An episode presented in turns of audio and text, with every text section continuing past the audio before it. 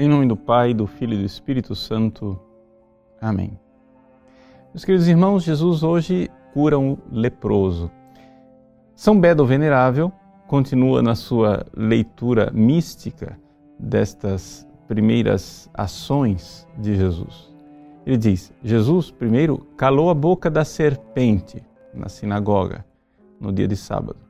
Depois, curou a sogra, a mulher que foi a primeira contaminada pelo pecado da serpente. Agora convinha então que ele curasse um homem. E é o leproso. O leproso, então, que é curado por Cristo no Evangelho de hoje, significaria então esta realidade do Adão que é tocado por Cristo. É importante a gente notar uma coisa: Jesus é a própria palavra de Deus ele poderia curar esse leproso só com a sua palavra, dizendo, como ele de fato disse, quero ser curado. No entanto, Jesus não fez somente isso, ele tocou no leproso. E este toque da humanidade de Cristo é muito importante.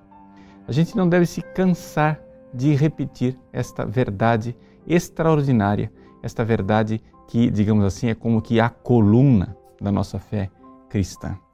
Caro salutis est cardo, ou seja, a carne, a carne de Cristo é a coluna vertebral da nossa salvação.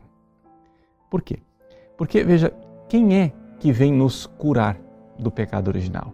Quem é que vem nos livrar da morte? Quem é que vem é, nos purificar de nossas lepras? Deus. Sim, mas não Deus diretamente. Deus escolhe um instrumento para nos salvar.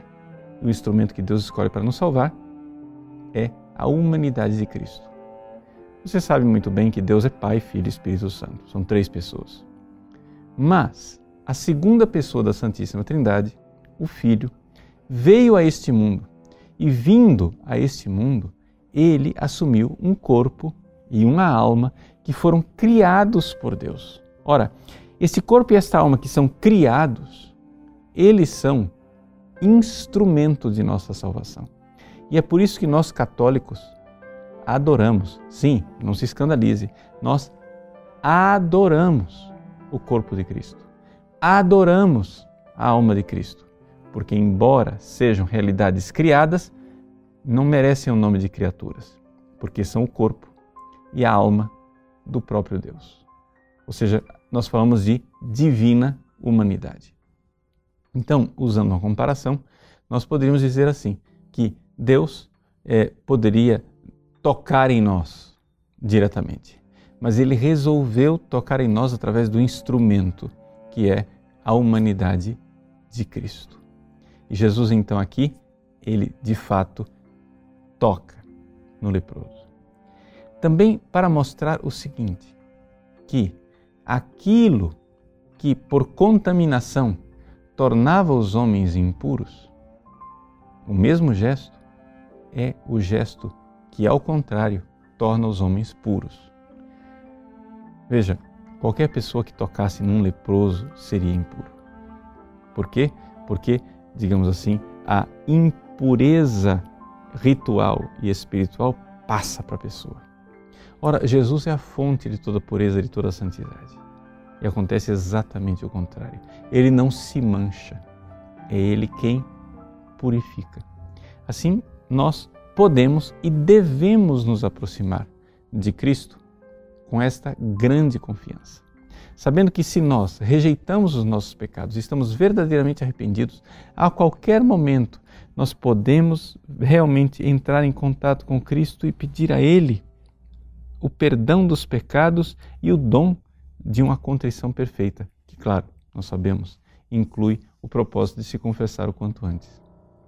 Mas se você fizer isto, você já está, na sua oração, sendo tocado pela humanidade de Cristo. Ele toca em você para purificar você. E esta realidade, que pode ou não acontecer na sua oração conforme o seu ato de fé, ela acontece automaticamente, certa e seguramente nos sacramentos, ou seja, no caso da confissão, em que nós somos purificados de nossos pecados. Por quê? Porque lá no tribunal da confissão, a humanidade de Cristo, de forma certeira, nos toca e nos cura de nossa lepra. Deus abençoe você. Em nome do Pai, do Filho e do Espírito Santo. Amém.